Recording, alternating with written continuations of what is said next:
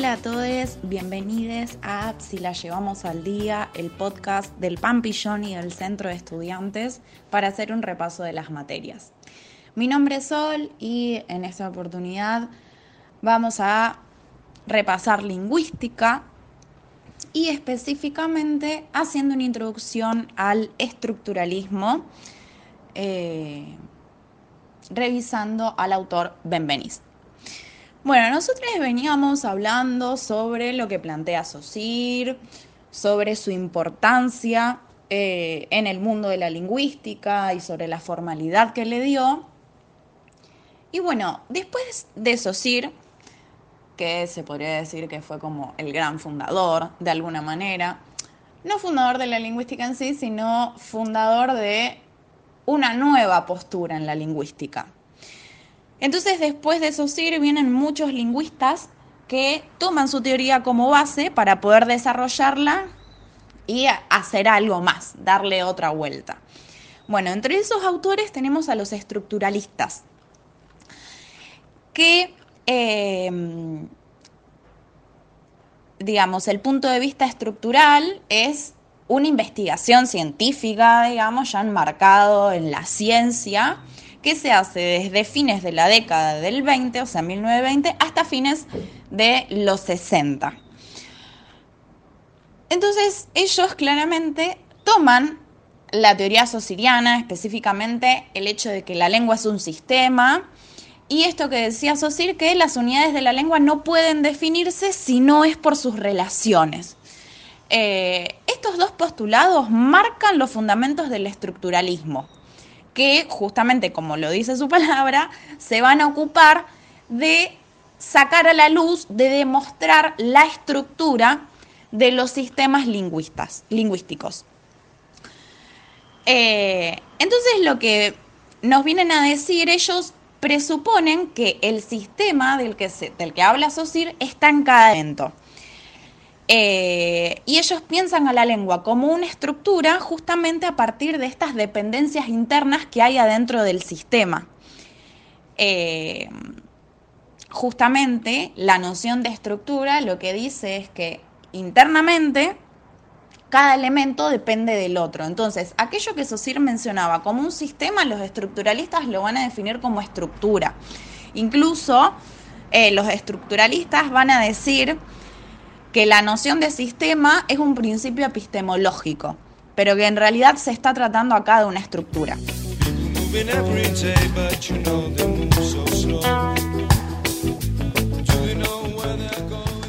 Eh, entonces, ¿cuál es una de las ideas fundamentales que los estructuralistas quieren radicalizar? Es que la lengua es forma y no es sustancia. Entonces es acá cuando vamos a empezar a hablar de Benveniste, eh, que en su libro Las categorías del pensamiento y categorías de la lengua, él dice que el contenido de la lengua recibe forma cuando es enunciado y solamente así.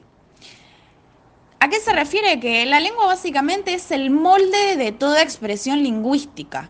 Incluso después va a decir que lo que Aristóteles mencionaba como las categorías del pensamiento en realidad son categorías de la lengua. Eh, ¿Por qué? Porque la lengua está configurada como una totalidad y está organizada en torno a signos que pueden descomponerse en, unidades menores y que después se pueden agrupar en unidades mayores. Eh, entonces ya aquí se empieza a ver esta noción de la gran estructura de la lengua, que a su vez tiene estructuras menores y más pequeñas, pero que da forma al contenido del pensamiento. Entonces, la forma lingüística no es solamente la condición de transmisibilidad, sino la condición de realización del pensamiento.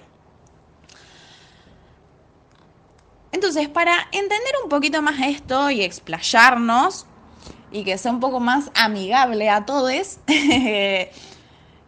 lo que Benvenís menciona como los niveles de análisis lingüístico eh, son categorías que nos permiten entender un poquito más.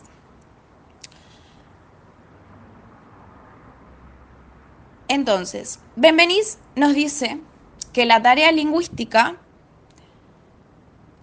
va a ser trazar un movimiento analítico y especificativo que vaya de la clase al singular, de todo a la parte, es decir, de esa gran estructura que es la lengua a las unidades menores que componen esa estructura. Entonces, ¿cómo se hace eso? Y bueno, básicamente describiendo las configuraciones específicas. Entonces, se toma una expresión lingüística nativa que se descompone, que descompone el enunciado en cada uno de sus elementos y después, por análisis sucesivo, a una descomposición en unidades cada vez más pequeñas. Entonces ahí cuando se llega a la unidad más pequeña, básicamente se llega a esas unidades distintivas de la lengua. Y cuando se llega a esas unidades distintivas, son los elementos discretos, porque son unidades completas. Entonces, este análisis, que si bien ahora parece como medio entrampado, ahora lo voy a explicar con un ejemplo, pero este análisis está sostenido por dos presupuestos. Primero, la naturaleza articulada de la lengua y el carácter discreto de sus elementos, porque se asume que las unidades que constituyen el objeto no son algo continuo e idéntico, sino que es algo discontinuo y semejante.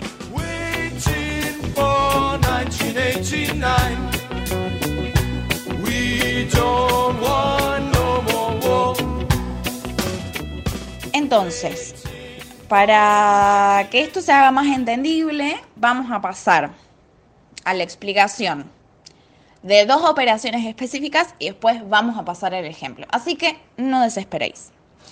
Estas dos operaciones específicas de las que habla Benvenís y de las que habla el estructuralismo es la segmentación y la sustitución. ¿Qué significa esto? Analizar una expresión lingüística supone primero segmentarla, o sea, primer, primer, el primer eh, operación que les, que les mencioné, segmentación. Nosotros tenemos que analizar una expresión lingüística. Bueno, la vamos a dividir en partes cada vez más reducidas hasta llegar a los elementos que no son descomponibles, que justamente esos elementos no descomponibles son los que constituyen las unidades discretas, los elementos más elementales. Y después de eso, o sea, con esos elementos descomponibles, identificar, identificarlos por las sustituciones que nos permiten hacer.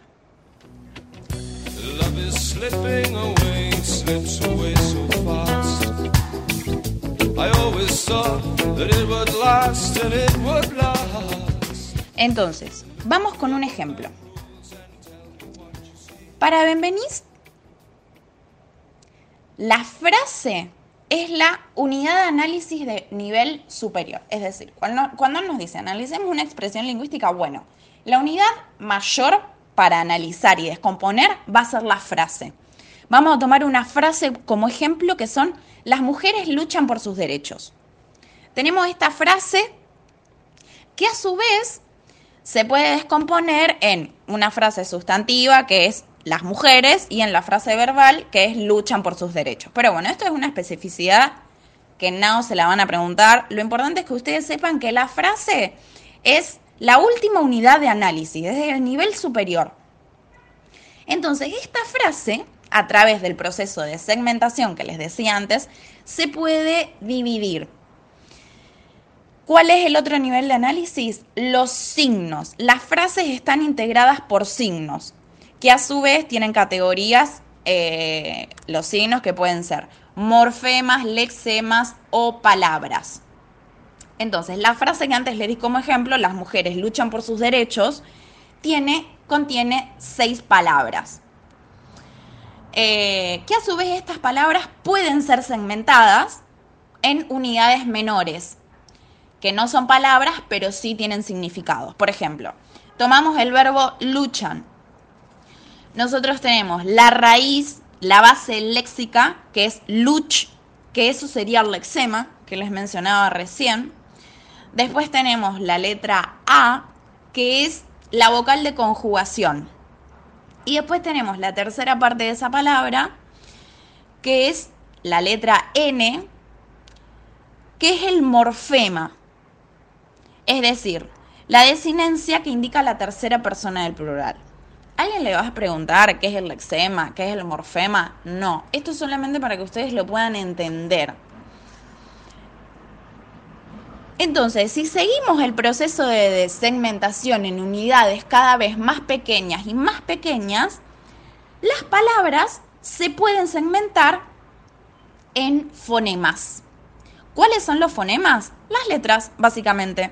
Si tomamos la palabra luchan, que estábamos con esa, tenemos seis fonemas. La L, la U, la C, la H, la A y la N que estas unidades de análisis no tienen significado, es decir, la letra A por sí sola no tiene un significado, sino puesta en una unidad superior como es una palabra, pero ¿qué son los constituyentes discretos que yo les mencionaba antes? Entonces, a su vez, estos fonemas se pueden seguir segmentando en los elementos más mínimos que son los que llaman los merismas, que son justamente las categorías fonéticas, son los rasgos mínimos. Bueno, pero ustedes dirán, ¿cómo se puede dividir una letra? Bueno, justamente en las características fónicas. Si tomamos el ejemplo de la letra N, ¿cuáles, ¿cuáles son las características fónicas? Y bueno, que es nasal, dental y sonoro, es decir, como esas operaciones que tienen que hacer la boca, las cuerdas vocales, la garganta y demás, para que esa letra pueda ser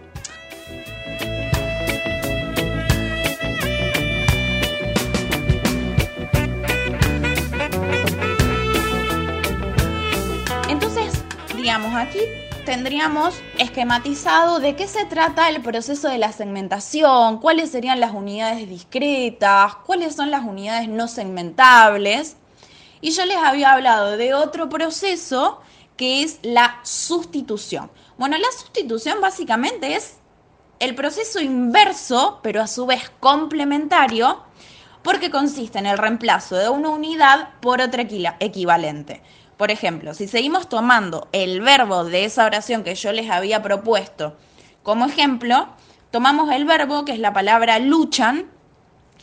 Entonces tenemos la raíz verbal que es luch, que se puede sustituir por otra como bai y bail con L. Eh, entonces tenemos la misma palabra, porque si si le dejamos la vocal de conjugación y el morfema, que sería la N, y le cambiamos la raíz, entonces tendríamos la palabra bailan. Esto quizás suena más complejo de lo que parece, pero en realidad son las operaciones que nosotros hacemos todo el tiempo para hablar. Porque todo el tiempo estamos sustituyendo palabras y estamos sustituyendo un fonema por el otro. Entonces son operaciones que nosotros hacemos de forma inconsciente, pero que básicamente los, los lingüistas se ocuparon de describirlas. Así que eso, nunca dejen de pensar a la lingüística como algo que nosotros hacemos todo el tiempo.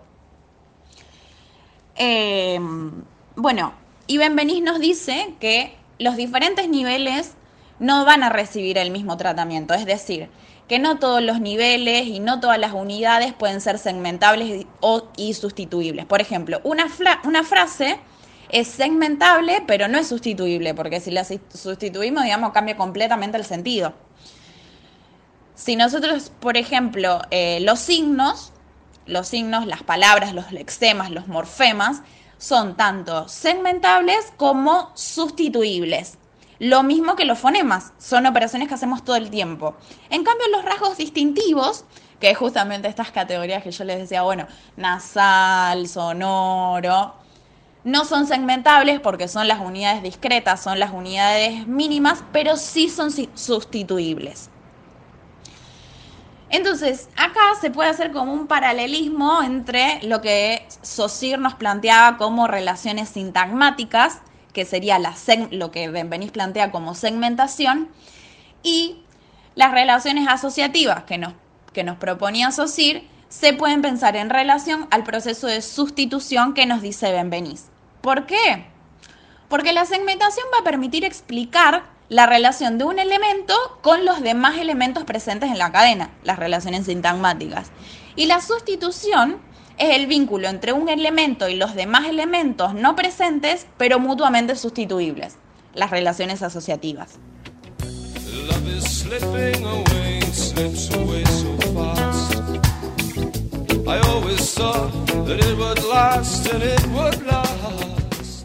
Entonces, la segmentación, que disocia unidades, va a aparecer de conjunto con otra operación que es la integración, que básicamente es la que reúne estas unidades en unidades para armar algo superior. Entonces, la segmentación con la integración, estas dos operaciones, estos dos procesos, van a constituir lo que Benveniste denomina forma y sentido. ¿Qué es esto? Bueno, la forma de una unidad lingüística es básicamente su capacidad de disociarse en constituyentes de un nivel inferior, es decir, esto que estuvimos haciendo hasta recién. Y el sentido de una unidad lingüística va a ser esta capacidad de integrar una unidad en un nivel superior. Eh, entonces, así se pueden reconocer dos tipos de relación entre entidades lingüísticas, entre elementos de niveles distintos, que son las relaciones integrativas, y entre elementos de un distinto nivel, las relaciones distribucionales. ¿Qué son las relaciones integrativas? Bueno, gracias a las articulaciones, las unidades no se sustituyen, sino que se integran en una unidad más compleja. Y por otro lado, las relaciones distribucionales establecen que una unidad se define por el conjunto de los alrededores que aparecen en un mismo nivel. Eh, por ejemplo, en una frase, con los demás elementos que aparecen en una frase, o ya sea en relación con los demás elementos con los que se puede ser mutuamente sustituibles. Eh, entonces, en el marco del estructuralismo, básicamente la combinación y la selección son las dos operaciones básicas de la actividad verbal. Lo que le decía antes, pensemos que todas estas operaciones y términos tan complejos que por ahí no entendemos porque parecen tan abstractos, en relación son operaciones, en realidad son operaciones que nosotros estamos haciendo todo el tiempo. Así que no dejemos de pensarlo desde ahí. Eh, y bueno, hasta aquí llegó este episodio de estructuralismo. Es medio complejo transmitirlo, pero espero que se haya podido entender. Cualquier cosa ya saben, se comunican con nosotros a través de nuestro Instagram, arroba psico por cualquier duda, consulta, comentario, aporte. Así que muchas gracias por acompañarnos hasta el final. Nos vemos en los próximos episodios.